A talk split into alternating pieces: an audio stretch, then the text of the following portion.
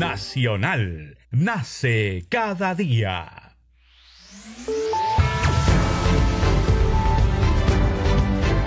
Congreso Radio presenta Al día con el Congreso.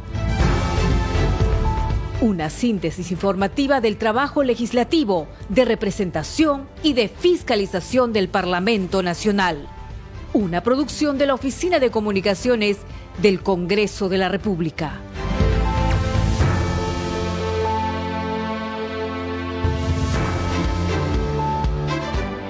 Siete de la noche con un minuto, ¿cómo están? Bienvenidos al programa Al Día con el Congreso. Les saluda Danitza Palomino y estas son las principales noticias del Parlamento Nacional. Este lunes 10 de octubre, en la Subcomisión de Acusaciones Constitucionales, se realizará la audiencia relacionada a las denuncias constitucionales en contra de la ministra de Desarrollo e Inclusión Social, Dina Boluarte, por presunta comisión de infracción constitucional. Y en la Comisión de Presupuestos se presentarán el presidente del Consejo de Ministros y los titulares de los Ministerios de Energía y Minas y Economía y Finanzas para sustentar el presupuesto asignado a su sector para el año fiscal 2023. En la víspera, por mayoría pendiente de segunda votación, el Pleno del Congreso desestimó el dictamen que planteaba derogar el Decreto Supremo 009-2022 Minedu, que modifica el estatuto de la derrama magisterial aprobado por Decreto Supremo 021-88 ED y que varía los órganos de gobierno y control de dicha institución. Asimismo, durante el Pleno de la Representación Nacional se dio cuenta de la moción de interpelación contra el ministro de Relaciones Exteriores César Landa Arroyo a fin de que concurra al Congreso de la República para que responda por diversos hechos en un pliego interrelatorio de 31 preguntas. También se aprobó la creación del Parque Científico Tecnológico para la Selva Central. El presidente del Congreso de la República, José William Zapata, se reunió con el virtual alcalde de Lima, Rafael López Aliaga, a quien felicitó por su elección y le expresó su apoyo para realizar un trabajo en conjunto en beneficio de la capital. Usted está escuchando al día con el Congreso. Bien, ¿cómo están? Muy buenas noches. Hoy es viernes, último día de la semana. Esperemos que usted pueda descansar este fin de semana. Algunos trabajan seis días, así que este, esperemos que el día que le toque descansar usted disfrute de su día libre en compañía de su familia. Bien, vamos con el desarrollo de las noticias. El presidente del Congreso de la República, José William Zapata, se reunió con el virtual alcalde de Lima, Rafael López Aliaga, a quien felicitó por su elección le expresó su apoyo para realizar un trabajo en conjunto en beneficio de la capital. Vamos con el informe de la multiplataforma del Congreso de la República. El presidente del Congreso de la República, José William Zapata, recibió al virtual alcalde de Lima, Rafael López Aliaga, para felicitarlo por su elección democrática y encaminar un trabajo en conjunto en beneficio de la capital. Al término de la reunión, el virtual alcalde, acompañado de los congresistas de la bancada de Renovación Popular, el parlamentario andino Gustavo Pacheco y los técnicos de su partido, agradeció al titular del Parlamento y destacó en impulsar iniciativas legislativas para el beneficio de la población limeña. Quiero agradecer primero al general William Zapata, héroe del CENEPA, héroe de Chavín de Huántar, que honra a nuestro país, defendiendo la democracia, la libertad, el desarrollo. Le he comentado mi preocupación de que Lima el primero de enero debe tener las competencias de región educación, salud. También antes de octubre queremos tener participación en la aprobación del presupuesto de la República. Además, López Aliaga dijo que existen varios temas en común, como es impulsar el proyecto que propone Vivienda Popular. Que es un trabajo en conjunto entre una comisión del Congreso y una comisión del municipio, que en nuestro caso ha sido designada ya. ¿no? Está la doctora Fabiola Morales, está el doctor Renzo Reyardo, ¿no? justamente para ser las personas que dialoguen sobre estas iniciativas legislativas conjuntas. También analizaron sobre bienes nacionales, hambre cero, titulación, entre otros temas. Siete de la noche con cinco minutos vamos con más información aquí en Al día con el Congreso y hay que decir que el Pleno del Parlamento aprobó el dictamen del proyecto de ley 2970 que propone la ley que modifica la ley 28094, ley de organizaciones políticas para consolidar el financiamiento transparente de la actividad partidaria. Tenemos el informe de la multiplataforma del Congreso de la República. Con 77 votos a favor, 24 en contra y 3 abstenciones, el Pleno del Congreso aprobó el dictamen del proyecto de ley que modifica la Ley de Organizaciones Políticas para consolidar el financiamiento transparente de la actividad partidaria. El presidente de la Comisión de Constitución y Reglamento fue el encargado de sustentar la propuesta ante la representación nacional. OMPE eh, ha comentado también a favor de esto diciendo que toda medida que coadyuve al mejor manejo y transparencia de los fondos públicos o privados resulta viable, pues coadyuvará a un mejor control de las actividades financieras de los partidos.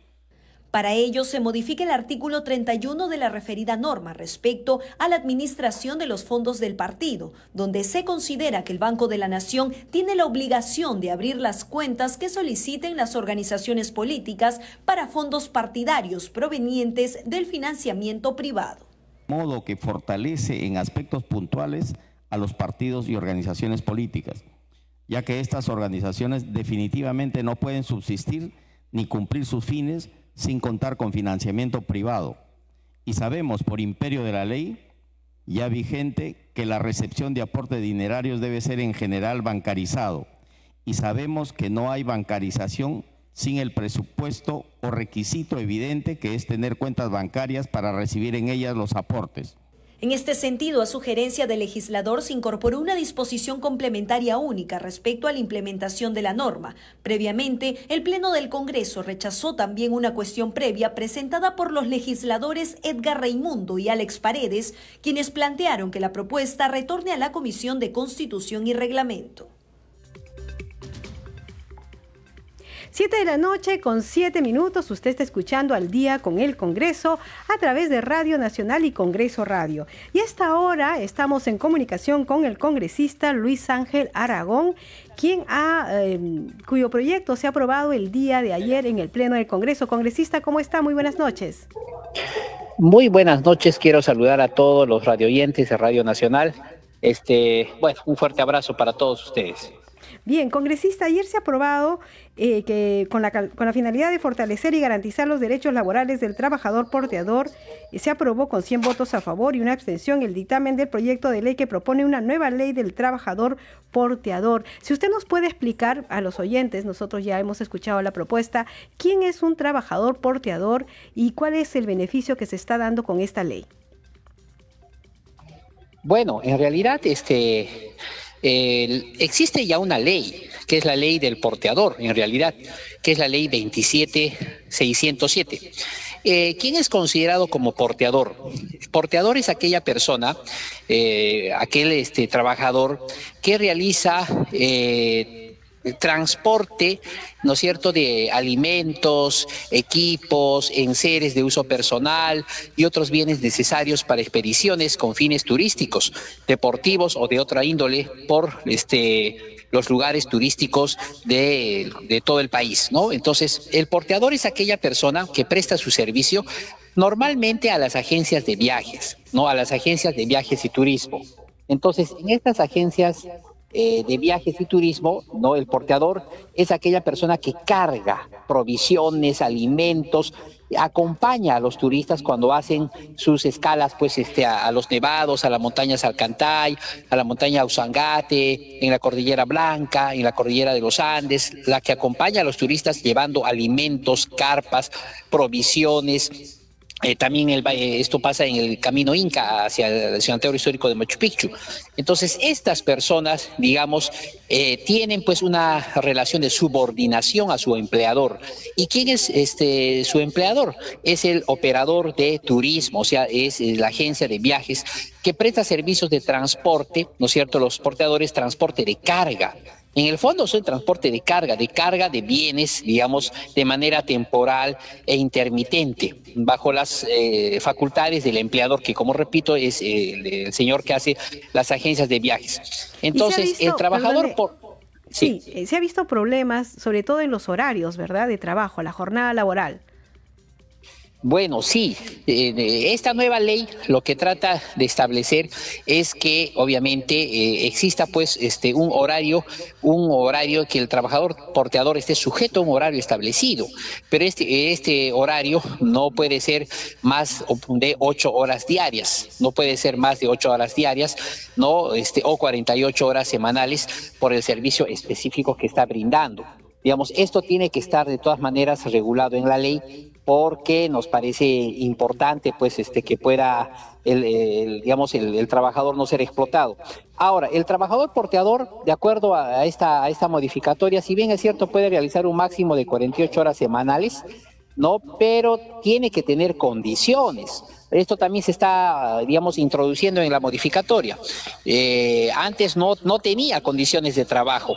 Por, por ejemplo, a partir de esta ley, el porteador tiene derecho a qué cosa? Primero, dotación de alimentos, basada en una dieta nutritiva, tiene que darle el empleador. Después tiene que tener un límite de carga. Eso, no estaba en la ley anterior, o sea, existía lamentablemente mucho abuso en, muchos operadores de turismo. Un límite de carga para los varones hasta de 20 kilos y en el caso de las mujeres hasta 15 kilos. Dicha carga tiene que ser supervisada pues, por la autoridad inspectiva de trabajo. Eso también está en la, nueva ley, se, se pone ese límite de carga. Otro, otra, otra modificación. El periodo de descanso debe garantizar la recuperación del trabajador no tiene que haber un periodo de descanso. El pernocte debe realizarse en ambientes adecuados, etcétera, bajo techo y durante los días de prestación de sus servicios que garanticen su cuidado de la salud y de la vida. Entonces, estas son, este, digamos, especificaciones que la anterior ley no la tenía y que la nueva ley que ha aprobado el día de ayer el Congreso de la República sí la tiene. Ahora, también en cuanto a la remuneración. Sí, eh, eh, también hay un límite de en cuanto a la edad, ¿verdad? Aparte de la remuneración, prosiga con la remuneración, por favor. Sí, en el caso de la remuneración, el trabajador porteador, bueno, percibe como único pago por el servicio brindado una, una retribución mínima no menor del 3% de una unidad impositiva tributaria. ¿no es cierto? Uno menor del 3% de una unidad impositiva tributaria por cada jornada diaria ojo, por cada jornada diaria, ¿no? Entonces, eh, esto también garantiza de alguna manera una cierta solvencia, ¿no? 3% eh, de la UIT, estamos hablando que tampoco es una cifra, digamos, demasiado alta, considerando el valor de la UIT, ¿no? Porque antes, antes pues, este, recibían muchas veces eh, montos ínfimos que no garantizaban en absoluto, pues, la, la supervivencia de los trabajadores porteadores, que normalmente son personas del sector rural, ¿no es cierto?, de la, de, digamos, de las provincias o distritos de la serranía, ¿no? hablando de Ancash, Cajamarca, Cusco, Puno, Arequipa, que son donde regiones donde hay porteadores. Porteadores no hay, digamos que en la costa, en la selva, muy poco o nada. Es más que todo para los, las, las eh, federaciones de porteadores que hay, donde hay, este, digamos, eh, vestigios incas o preincas en las regiones que he mencionado. Ahora, este también eh, el tema de la seguridad social. Los trabajadores porteadores a partir de esta ley son incorporados como beneficiarios del Seguro Social de Salud. eso, eso no existía en la anterior ley. No tienen derecho a salud, de acuerdo con la ley de modernización de la seguridad social y pueden elegir. Un trabajador porteador puede ser afiliado a la ONP, puede afiliarse o a una AFP, ¿no es cierto? Entonces, eso también es, es importante, digamos, este, tener pues en, en consideración. ¿No? Eh, y bueno, también las empresas o agencias de viajes de turismo eh, están obligadas a garantizar pues las medidas de, de seguridad en el trabajo y salud eh, a los trabajadores porteadores, ¿no? Entonces, en fin, son modificaciones, digamos, que garantizan que deben tener ciertos derechos. O sea, la finalidad en el fondo de esta ley es reconocer la naturaleza del trabajo del, del porteador ¿no? O sea, que tiene también derechos, no es solamente una persona que se dedica a cargar, digamos, este, eh, hacer una, este, disculpando la expresión, una bestia de carga, digamos, como sucedía muchas veces, lamentablemente, y no, no, es un ser humano que tiene derecho, pues, a tener eh, salud, a tener un máximo de horas eh, diarias o semanales, a tener, pues, una remuneración mínima mm, por cada jornada diaria y obviamente para su subsistencia, ¿no? Claro, y además muy importante, porque con la pandemia todos vimos la necesidad de tener un seguro social, ¿no? Porque es costosísimo la atención en los hospitales, así sean públicos, igual si no se tiene un seguro, a veces puede haber montos muy altos para cubrir por día, y ni, ni que hablar de las atenciones de hospitales eh, privados. Ahora también hay un límite de edad, ¿verdad, congresista, para tener esta, esta actividad de portador? Bueno, en cuanto al límite de edad, efectivamente, o sea, no puede, no puede ser, digamos, que, personas, eh, digamos, mayores de edad, este, de 80 años o más, personas de la tercera edad, tengan que estar este, haciendo este trabajo, ¿no? Entonces, primero se prohíbe la, la contratación de personas que estén por debajo de los 18 años, también es la edad mínima para realizar estos trabajos, ¿no? Y en el caso de, digamos, este, la mayoría de edad, eh, no pueden ser más de 65 años, ni menos de 18 ni más de 65 años. Claro, y ya entraría también a, en funciones la SUNAFIL a supervisar este tipo de labores. Sí, definitivamente que sí, eso está diseñado de, esa manera, ¿no? Y entonces también la autoridad inspectiva de trabajo, porque este, ellos pues están en realidad eh, sujetos a esa inspección de trabajo, ¿no? Entonces, esa es la autoridad administrativa la que tiene que supervisar. Se va a formalizar este sector entonces. También tengo entendido que se tiene que tener un seguro de trabajo de riesgo, ¿verdad? Eh, sí, eh, ese seguro, bueno, ¿por qué? Porque es una actividad de riesgo. La actividad que realiza el trabajador porteador se enmarca dentro de la Ley de Seguridad y Salud en el Trabajo. Es una actividad de riesgo, está considerada así en la Ley 29783, por lo que las empresas entonces o agencias de viajes normalmente o de turismo o los que hagan sus veces tienen que realizar el pago del seguro pues complementario de trabajo. Eso es, el pago del seguro complementario de, trabajo de riesgo eh, durante, digamos, este, dure la jornada, ¿no? Sí, cuando usted se refería a una alimentación nutritiva, evidentemente no es darle una gaseosa y un sándwich, ¿verdad? No, no, no, no, no. O sea, eso, digamos, es, es, es lo mínimo, porque de todas maneras, eh, cuando hablamos de las condiciones de trabajo, implica decir dotación de alimentos basada en una dieta nutritiva, una vestimenta adecuada, equipos de protección personal, elementos de protección, eh, muchas veces el sol, contra el sol, no eh, puede ser también equipos de pernocte, está en la ley, porque no siempre eso, estos trabajos son ida y vuelta, no implica dormir. Por ejemplo, el camino Inca al santuario histórico de Machu Picchu, el camino Inca son eh, por lo menos tres días, dos noches y tres días o hasta más. Eh, o por ejemplo ir a este a otros a otros complejos arqueológicos no también hasta más días no como eh, en fin entonces eh, o Choquequirao no entonces bueno hay que tener lo mínimo pues no Perfecto. Bien, congresista Luis Aragón, nosotros le agradecemos por atender la llamada y explicarnos al detalle cuáles son los beneficios de este proyecto de ley, de este dictamen que fue aprobado ayer en el Pleno del Congreso. Muchísimas gracias. Muy buenas noches. No, muchas gracias a ustedes y esperemos pues que sea una ley eh, que favorezca, como es el objetivo, a todos este, los hermanos porteadores. Ellos han estado felices celebrando, bueno, por lo menos yo soy de la región del Cusco, eh, veo que hay eh, muchos porteadores, hemos trabajado en función a ellos. Y bueno, en fin, esperemos que el presidente de la República lo promulgue pues en las próximas semanas este proyecto de ley. Ahora Tiene que contamos 15 días, ¿verdad? Sí, tiene 15 días para, para promulgar y después de eso se tiene que dictar el reglamento respectivo. ¿Y a qué una ministerio le corresponde el reglamento? Al Poder Ejecutivo, porque lo tiene que aprobar vía decreto supremo. Entonces nosotros como Congreso dictamos la ley, no y después el, el, reglamento, toda ley tiene que tener el reglamento vía decreto supremo, eso ya este, lo regula el Poder Ejecutivo. Claro, esperemos que eso también sea pronto, ¿no? Para que se pueda ya entrar en vigencia su totalidad esta nueva ley. Muchísimas gracias, congresista. El objetivo es que sea pronto, que no demore mucho, obviamente, y bueno, nosotros felices de cumplir nuestros compromisos con los hermanos porteadores, sobre todo de la región Cusco, pero en realidad esto es para todo el país también, ¿no? Bien, muchas gracias, congresista. Buenas noches. Buenas noches, gracias a ustedes, un abrazo. 7 de la noche con 20 minutos, entonces son las novedades que nos trae el Pleno del Congreso. Realmente se están aprobando varios proyectos de ley. Nosotros vamos a tratar de informarles de todos y ampliar en algunos temas como lo hemos hecho esta noche con el congresista Aragón. Bien, vamos con más información. El presidente del Congreso, José William Zapata, resaltó el rol de la mujer en la política peruana y con ello la ley de cuota de género y la ley de paridad y alternancia que han permitido una mayor presencia de mujeres en las instancias de gobierno. Fue durante el evento Parlaméricas, diálogo de alto nivel consolidando la participación política plena de mujeres, construyendo consensos. Vamos con el informe de la multiplataforma del Congreso de la República. Con la presencia del presidente del Congreso, José William Zapata, se realizó un diálogo de alto nivel consolidando la participación política plena de las mujeres, construyendo consensos. El evento estuvo organizado por Parlaméricas en el marco de la Asamblea General de la OEA que se realiza en Lima.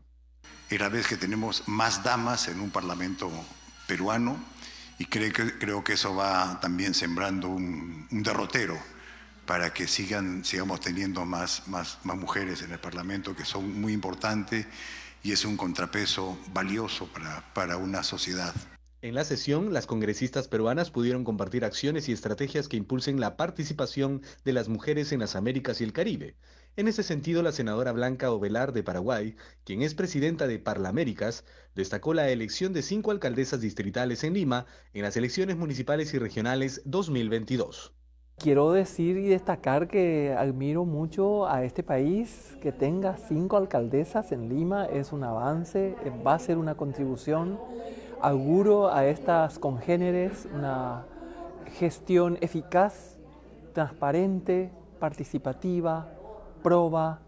Ovelar también destacó que el Congreso peruano tenga el 40% de parlamentarias, un hecho que da una buena señal de cómo se vienen avanzando en la aplicación de la paridad y alternancia en los cargos públicos.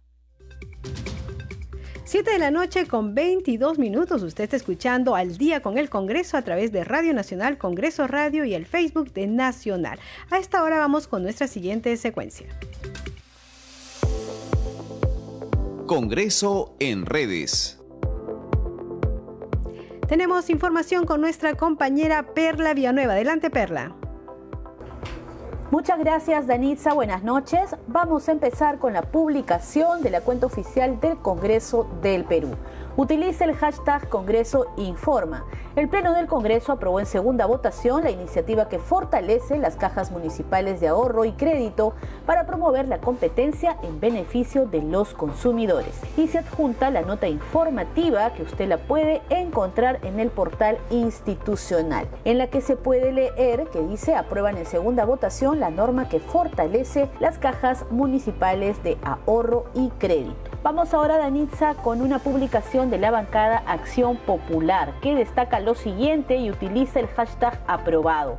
Más de 100.000 porteadores, cargadores de implementos de turistas del Cusco, Cajamarca, Puno y Ancash se beneficiarán con una ley que garantiza sus derechos laborales, estableciendo una jornada laboral de 48 horas a la semana, descanso entre turnos cada cinco días. Nueva ley del trabajador porteador, aprobada. Señala la publicación de Acción Popular.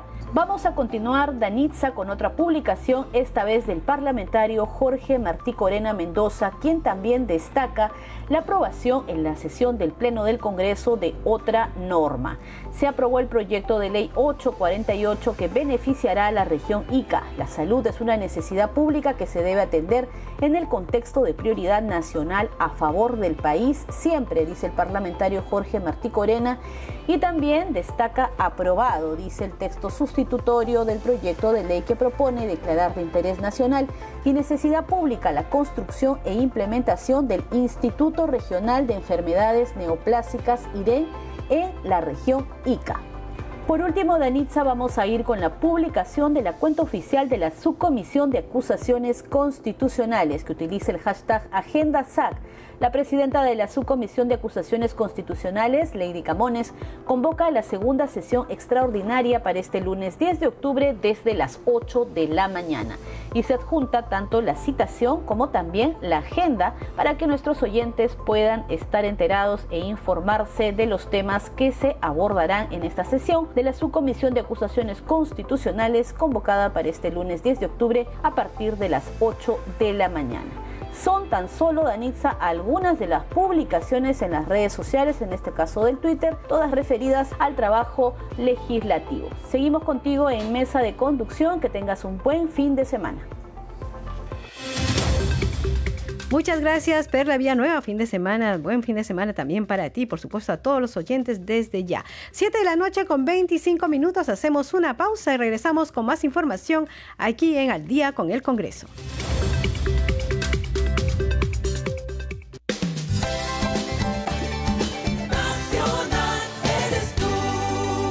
Nacional, nace cada día. Este domingo, el ciclo Pensando el Perú recibe al distinguido sociólogo, historiador y periodista Hugo Neira. En Perú no somos todavía una nación, porque este país tiene dos culturas distintas. Y al destacado analista político y sociólogo Sinesio López. Para entender el país hay que tener en cuenta dos grandes ejes. Uno que es el régimen de castas, la otra línea es la línea de clase. Ciclo Pensando el Perú. Y en los próximos episodios, Luis Guillermo Lumbreras, Hugo Aguirre, Joseph Dager, Silvana Vargas, Carmen Maqueboy, Gustavo Montoya, Gumercinda Reinaga y Mauricio Sarabia. Nacional. De lunes a viernes somos testigos de innumerables noticias. Y el sábado seleccionamos las que tienen más impacto en la vida de los peruanos para analizarlas a fondo en Diálogo Abierto. Entrevistas con los protagonistas. Análisis y coyuntura nacional. Diálogo Abierto. Sábados a las 8 de la mañana por Nacional.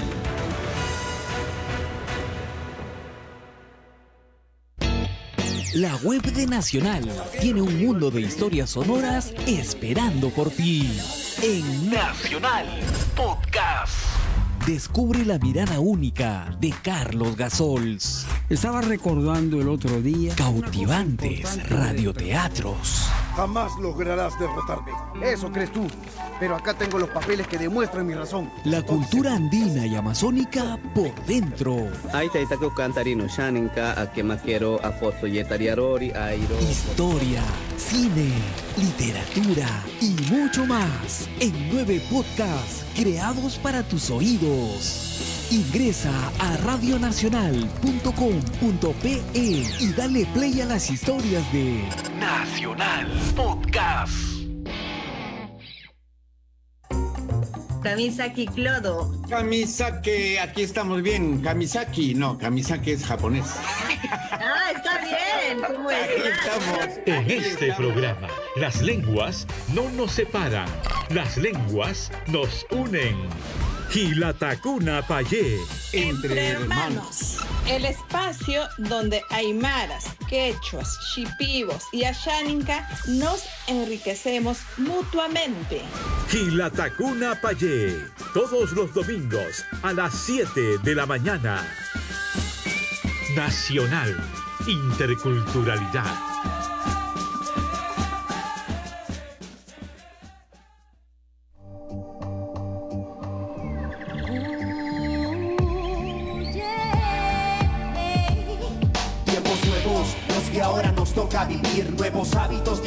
Que debemos adquirir. Ser responsable contigo mismo y con el resto. Nuestra salud no es un juego, debemos contribuir. MLT para ayudarte a las normas a seguir. M, mascarillas y de casa tú piensas salir. L, Lavado de manos de forma constante. D, distanciamiento social para salir adelante. MLT, el Perú te lo quiere decir.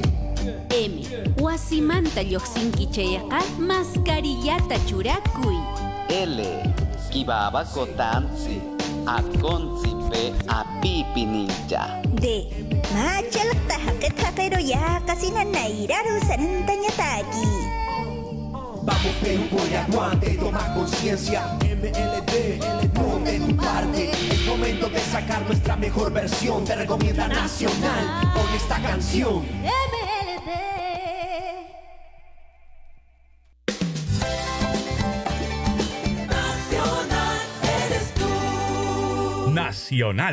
Nace cada día.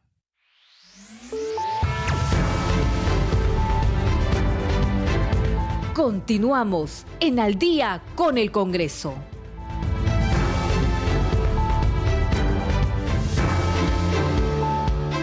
Siete de la noche con 30 minutos. Bienvenidos a la segunda media hora del programa Al Día con el Congreso.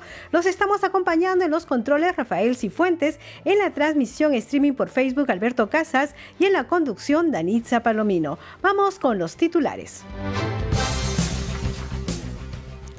Este lunes 10 de octubre, en la Subcomisión de Acusaciones Constitucionales, se realizará la audiencia relacionada a las denuncias constitucionales en contra de la ministra de Desarrollo e Inclusión Social, Dina Boluarte, por presunta comisión de infracción constitucional. Y en la Comisión de Presupuestos se presentarán el presidente del Consejo de Ministros y los titulares de los Ministerios de Energía y Minas y Economía y Finanzas para sustentar el presupuesto asignado a su sector para el año fiscal 2023. En la víspera, por mayoría, pendiente de segunda votación, el Pleno del Congreso desestimó el dictamen que planteaba derogar el Decreto Supremo 009-2022 Minedu, que modifica el Estatuto de la Derrama Magisterial aprobado por Decreto Supremo 021-88 ED y que varía los órganos de gobierno y control de dicha institución. La votación fue de 46 votos a favor, 52 en contra y 6 abstenciones.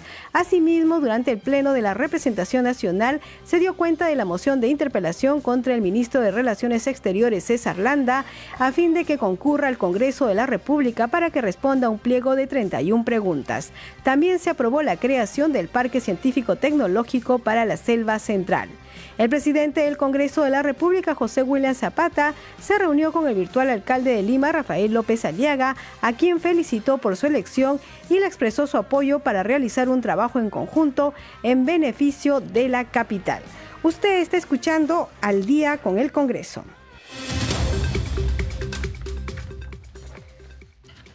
7 de la noche con 32 minutos. Vamos con más información aquí en el programa.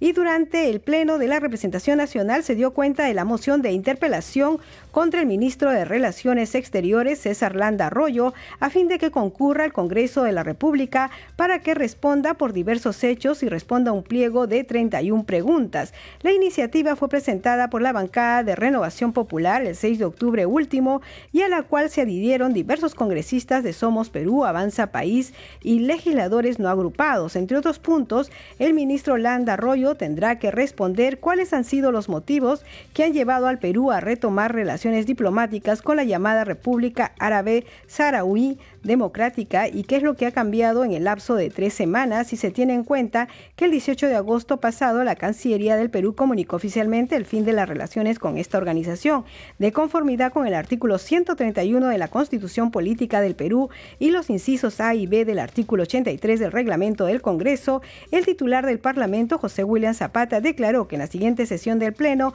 se consultará la admisión de la mencionada moción. Siete de la noche con 33 minutos y nosotros vamos a seguir informando sobre lo aprobado ayer en el Pleno del Congreso. Hay una ley muy importante, hay que decir, porque se ha pedido que se cree hogares de refugio temporal para las víctimas de violencia familiar. Nosotros ya estamos en comunicación con la congresista Kira Alcarraz, quien es autora de este proyecto de ley. Congresista, muy buenas noches. Bienvenida al día con el Congreso. Buenas noches. Sí, congresista, si nos puede ampliar esta noticia y explicar a los oyentes de Radio Nacional de todo el país en qué consiste esta propuesta legislativa. Bueno, eh, la propuesta legislativa, fue, como se habrán visto, fue aprobada en el Pleno del Congreso por unanimidad eh, el día jueves. Eh, dicha iniciativa este, tiene la finalidad más que nada de promover el acceso a la vivienda propia para las víctimas de violencia, así como fomentar la implementación de, de mayores hogares refugio temporal a nivel nacional. Esto se refiere que las personas, porque hemos visto muchos casos, ¿no? Que viven en la misma casa con el agresor y a veces hacen la denuncia y tienen que regresar a la misma casa y obviamente son víctimas nuevamente de violencia, no solo las mujeres, sino también sus hijos. Aquí se estaría dando una alternativa a estas familias, a estas mujeres en su mayoría y niños de tener otro, otro lugar, otra residencia, ¿verdad? Claro, eh, acá por eso en el proyecto estamos tocando dos álgidos problemas que vivimos las mujeres peruanas, la revictimización de la mujer agredida y la violencia patrimonial económica. En la primera, cuando una de nosotras ha sufrido violencia, el Estado está en la obligación de garantizar que la mujer no vuelva a padecer violencia por el mismo sujeto. Lamentablemente el Estado muchas veces, y lo hemos visto ustedes no solamente, eh, esto viene de años, es indiferente ante estos hechos las cifras actuales han demostrado que la violencia machista sigue violando, matándonos a sangre fría y sin, piedad. Fuera de eso, las que las que no son este hasta son encontradas. Eh, hasta el día de hoy las desaparecidas, las que llamamos. Y uno de los casos, y así lo voy a decir, es el caso de María Lavaca, que ya tiene más de un año y no haya justicia hasta el día de hoy, cuando tienen toda la evidencia hay jueces, hay fiscales que parece que estuvieran coludidos y no nos favorecen. Por eso el rol que juega estos hogares de refugio es de vital importancia. Este espacio va a permitir una acogida temporal para mujeres que sufren violencia o se encuentran en riesgo de feminicidio, así como para su entorno familiar. Por ello, con esta norma aprobada, todas las entidades del Estado que administren predios e inmuebles, más que nada prioricen el otorgamiento de dichos bienes para la implementación y construcción de nuevos hogares de refugio. ¿A qué este entidades nos estamos Sí, congresista, perdón. ¿A qué entidades nos estamos refiriendo? ¿A los ministerios de vivienda? No, no, no. Bueno, claro, Ministerio de Vivienda que eh, las entidades del Estado en predios. Bien, predios como están con el objetivo claro, predios que ya están incautados, que lo pueden utilizar y justamente tienen para que puedan utilizarlo como este como hogar de refugio, ¿no? El objetivo más que nada es brindar protección a la guerra, alimentación, y la atención especializada totalmente gratuita a las mujeres en situación de violencia. Por ejemplo, mire, una de ellas es las casas de comisadas a narcotraficantes, terroristas, ah, corruptos. Podría ser destinada justamente a estas propiedades incautadas eh, para los hogares refugio. Una vez la incautan no, y al final el mismo entorno del, del, barrio, de la vecindad, termina saqueando. Entonces, y, en y esos lugares pueden ser utilizados justamente para no solamente para la mujer violentada, sino para también sus hijos. Y todo este para proceso, que ya no vuelvan. Claro. Y este proceso de, de, darles, de identificar, digamos, a las personas que han sido víctimas de violencia familiar, inicia con la denuncia en la policía. Claro, acuérdense que muchas veces en todas las comisarías tenemos un CEN. No todas las comisarías tienen CEN, pero desde ahí, desde ahí parto, ¿no? De que podamos de alguna otra manera eh, arrancarla, sacarla de esa situación, porque muchas vuelven, así se lo digo, muchas vuelven por, por los hijos, otras vuelven porque no tienen a dónde ir, dice dónde vamos a estar, pero estas casas refugios van a acoger no solamente a la mujer agredida, sino también a las criaturas. O sea, aparte, fuera de eso, la violencia patrimonial y económica. Lo que va a hacer este proyecto es que cuando el agresor utiliza, y ustedes saben, eh, lo hemos visto, el agresor utiliza los recursos patrimoniales como la vivienda para mantener a la mujer sometida en el círculo de violencia contra ella y con sus hijos, pero ahora con este proyecto la norma va, este, ha sido aprobada el Fondo de Vivienda, otorgará créditos para una vivienda propia a las mujeres que sean jefas de hogar y víctimas de violencia. Más que nada con esto el Estado va a brindar eh, por primera vez una verdadera protección patrimonial patrimonial a las mujeres que perduren en el tiempo, ¿no? Y permita más que nada salir del crisis. ¿Congresista? Sí, sí le escucho, ¿me escucha? sí, sí, no, eh, se fue por un momento. Me decía que esto permitirá tener una autonomía económica, al menos en, en, términos de la vivienda, a las familias violentadas. También me imagino que habrá un soporte psicológico para estas familias, ¿no? Las mujeres y los niños, quizás por el Ministerio de, de la Mujer. Claro, la Ministerio de la Mujer lo que va a hacer es...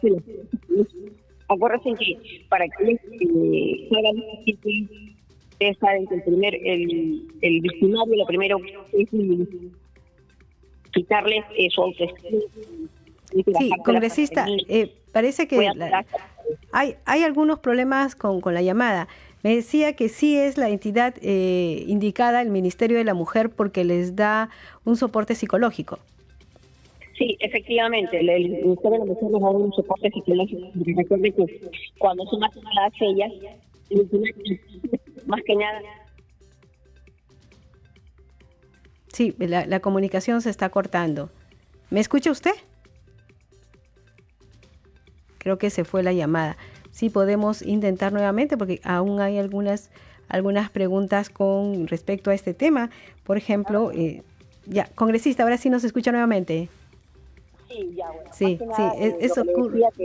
el trabajo, el trabajo psicológico que va, este, que va a hacer el Ministerio de Mujer en este proyecto es eh, quitarles ese, ese chiste los victimarios hacen a las mujeres, ¿no? Cuando nos, nos, nos minimizan, porque ese es el primer punto, ¿no? Te hacen creer que tú dependes de él, que sin él no vas a poder hacer nada, ¿no? Entonces, esto es lo que estamos haciendo nosotros con este proyecto en conjunto para que todo el trabajo y la elaboración aprobada de esta norma, eh, esperemos más que nada que el Ejecutivo no observe la propuesta y lo publique lo más pronto posible, ¿no? Más claro, que nada ha sido... beneficio de miles de mujeres peruanas que sufren el flagelo de la violencia que ahorita en la actualidad hemos visto.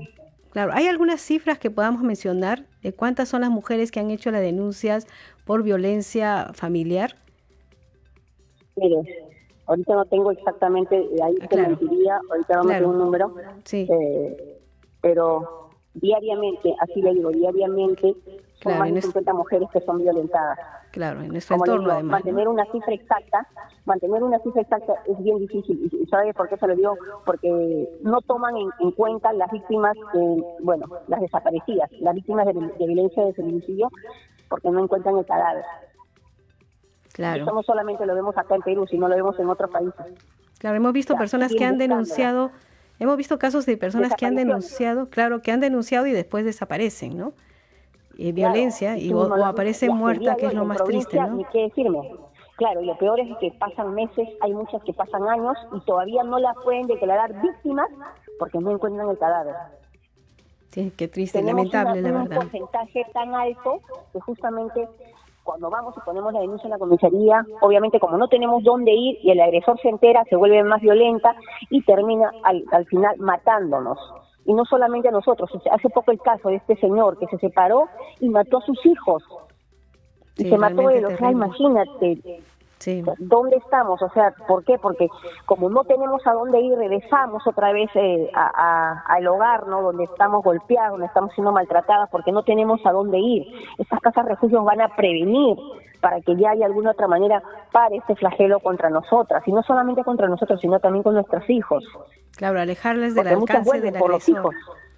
Sí, claro. O sea, la idea es así, cortar de raíz, cortar de raíz, simplemente decir a la mujer de que le vamos a dar la protección adecuada, que tiene que solamente tomar el primer paso, que es denunciar y abandonar a esta persona, que al final lo que va a hacer es un círculo, va a mantener un círculo vicioso, porque sus hijos van a, van a crecer y van a pensar que eso es normal. Van a normalizar la violencia. Y va a continuar, claro y va a continuar y continuar y continuar. Hay que cortar ese, ese círculo, por supuesto. Congresista, se ha aprobado y, y, además se ha exonerado a segunda votación, o sea, ya está listo para que el gobierno pueda promulgarlo, ¿verdad? Y tienen 15 días para hacerlo. Sí, estamos este, conversando con muchas, bueno, hemos conversado con la ministra de la Mujer, eh, con otros ministros más que hemos estado hace poco, ¿no? Esperando de que por favor eh, lo aprueben lo más antes posible, ¿no? Esperemos que el presidente y todo el ejecutivo, todos los ministros no hay, no, no, no observen esta esta, esta norma y la puedan aprobar para que se convierta ya en ley y pueda estar publicada en el peruano, porque muchas, desde que se han enterado el día jueves, nos escriben y nos, y nos dicen para cuándo estará, cuándo será efectivo, yo quiero salir, inclusive nos han escrito en el Facebook, en el, en el Messenger, nos paran escribiendo y cuándo podrá ser, yo quiero salir, yo soy víctima de violencia, eh, quisiera saber dónde debo recurrir, o sea, nos están preguntando mil cosas, pero necesitamos que esto ya lo aprueben, porque cada día que pasa tenemos más de 10 mujeres muertas. Claro, es una pesadilla en la vida de las personas. Eh, ¿Va a necesitar reglamento esta ley? Yo no lo creo porque ha pasado por unanimidad, ni un reglamento. Simplemente estamos esperando que el Ejecutivo lo apruebe y de una vez espero que no nos ponga muchos muchas trabas, ¿no? Perfecto. Bien, congresista Kira Alcaraz, la, la, felicitamos realmente por este proyecto que va a ayudar a las mujeres a salir del círculo de violencia. Muchas gracias por atender la llamada. Que tenga muy buenas noches.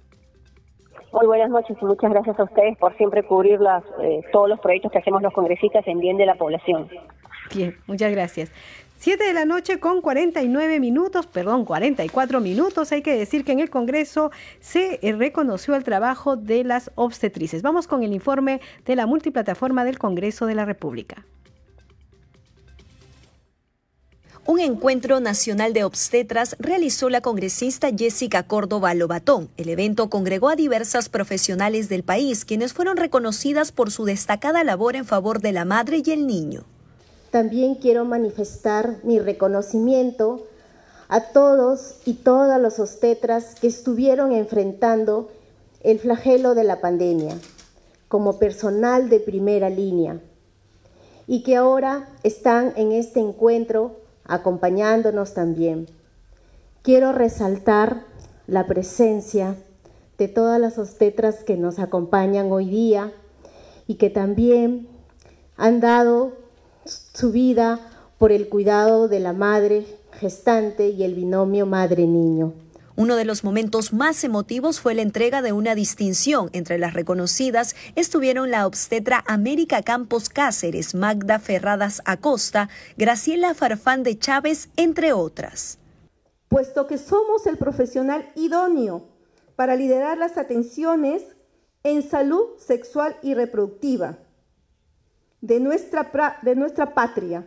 ¿Por qué? Porque nosotros tenemos un despliegue completo nosotros estamos prácticamente a lo largo y ancho de todo el Perú.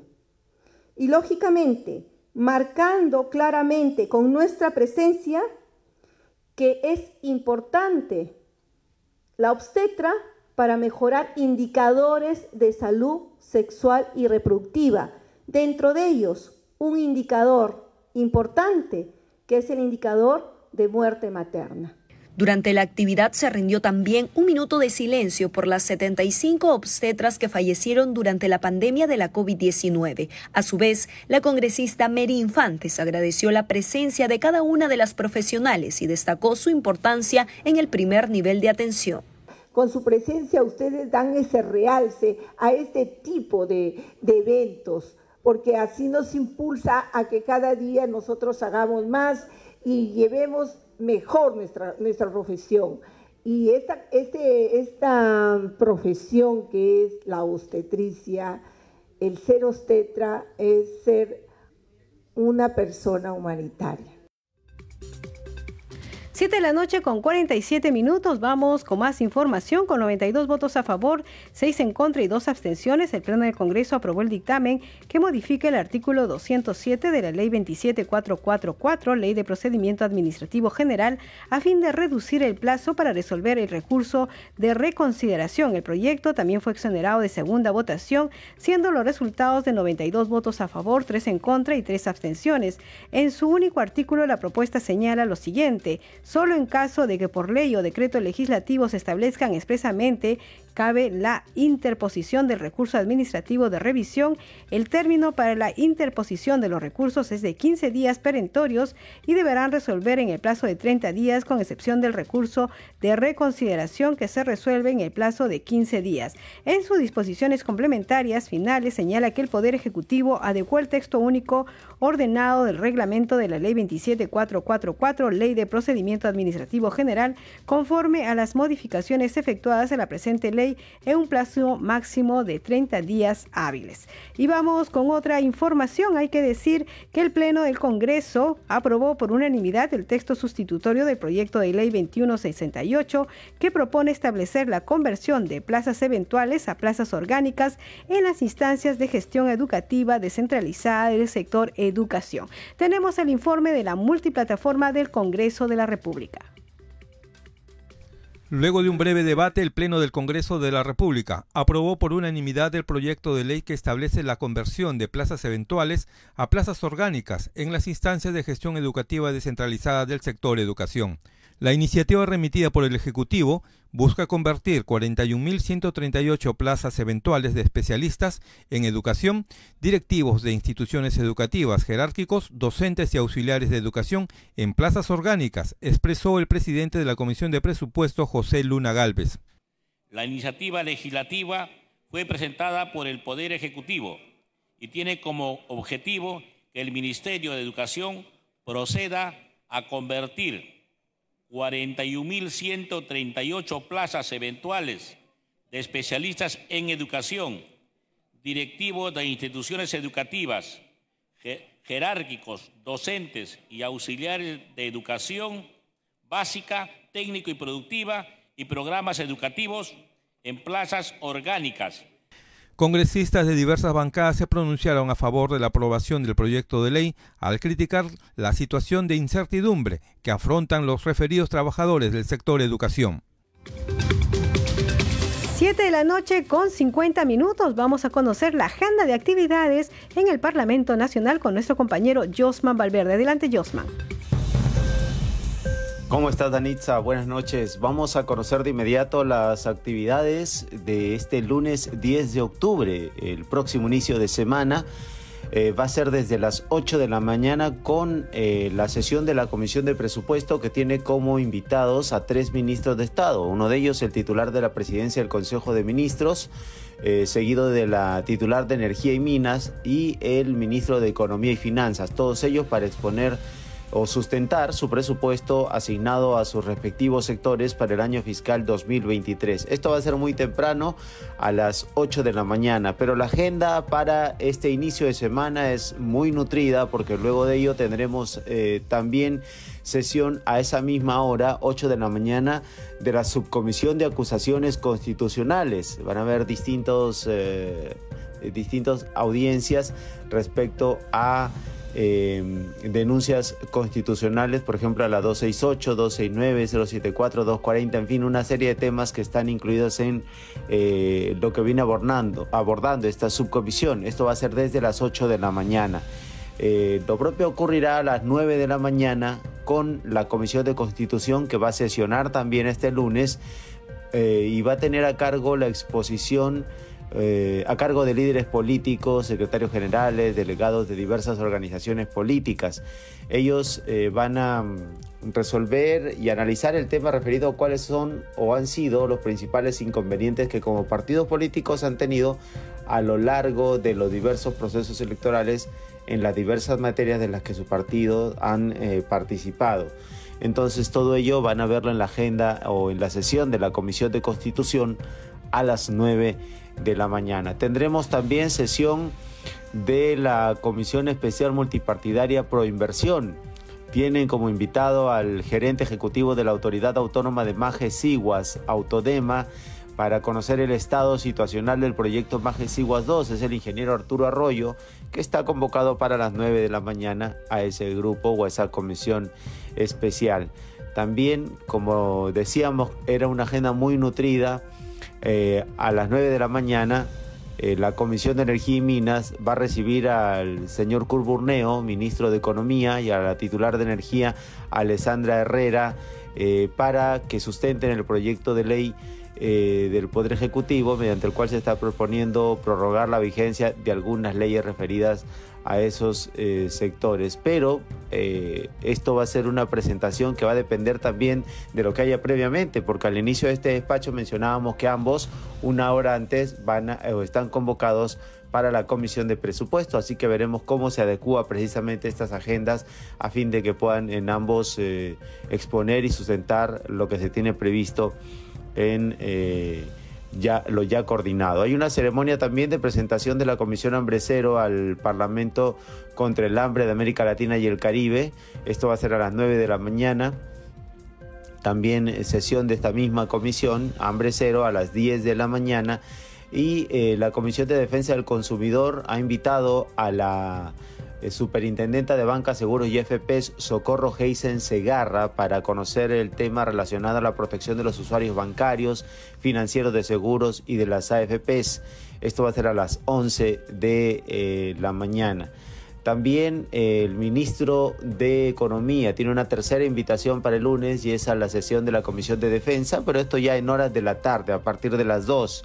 Esto para que exponga sobre el proyecto de ley que regula la contratación de pensionistas de las Fuerzas Armadas y de la Policía Nacional del Perú. Es una interpretación restrictiva dispuesta por la Dirección General de Gestión Fiscal de Recursos Humanos del MEF que limita eh, precisamente la mencionada norma legal perjudicando a los locadores de servicios de las Fuerzas Armadas y de la Policía Nacional del Perú, así que su participación va a ser sin duda también muy importante en el seno de esta Comisión de Defensa Nacional a las 2 de la tarde. La ministra de Cultura está invitada para las 3 de la tarde a la sesión de la Comisión de Cultura Eh, y también habrá, eh, ya cerrando las actividades a las 4 de la tarde, sesión de la Comisión de Vivienda y se ha invitado a varios funcionarios de ese ministerio para que expongan justamente las medidas que está tomando el sector para lograr la adhesión del Perú a la OCDE. Es la información, Danitza. Como decíamos, sin duda una, una agenda bastante cargada y que vamos a estar de seguro muy atentos a fin de conocer en al día con el Congreso los detalles ya en horas de la noche. Regresamos contigo, estudios. Buenas noches, adelante. Buenas noches, Josman Valverde. Vamos rápidamente con los titulares de cierre. Este lunes 10 de octubre en la Subcomisión de Acusaciones Constitucionales se realizará la audiencia relacionada a las denuncias constitucionales en contra de la ministra de Desarrollo e Inclusión Social Dina Boluarte por presunta comisión de infracción constitucional. Y en la Comisión de Presupuestos se presentarán el presidente del Consejo de Ministros y los titulares de los Ministerios de Energía y Minas y Economía y Finanzas para sustentar el presupuesto asignado a su sector para el año fiscal 2023. En la víspera por mayoría pendiente de segunda votación, el Pleno del Congreso desestimó el dictamen que planteaba derogar el Decreto Supremo 009-2022 Minedu, que modifica el estatuto de la derrama magisterial aprobado por Decreto Supremo 02188-ED e y que varía los órganos de gobierno y control de dicha institución. 7 de la noche con 56 minutos. Muchas gracias por eh, acompañarnos durante esta semana. Eh, queremos agradecerles a nombre de todo el equipo de Congreso Radio y decirles que hoy los hemos acompañado en los controles Rafael Cifuentes, en la transmisión streaming por Facebook Alberto Casas y quien ha tenido el gusto de estar con ustedes, Danitza Palomino. Nos reencontramos el lunes a las 7 de la noche. Que tengan buen fin de semana. Muy buenas noches.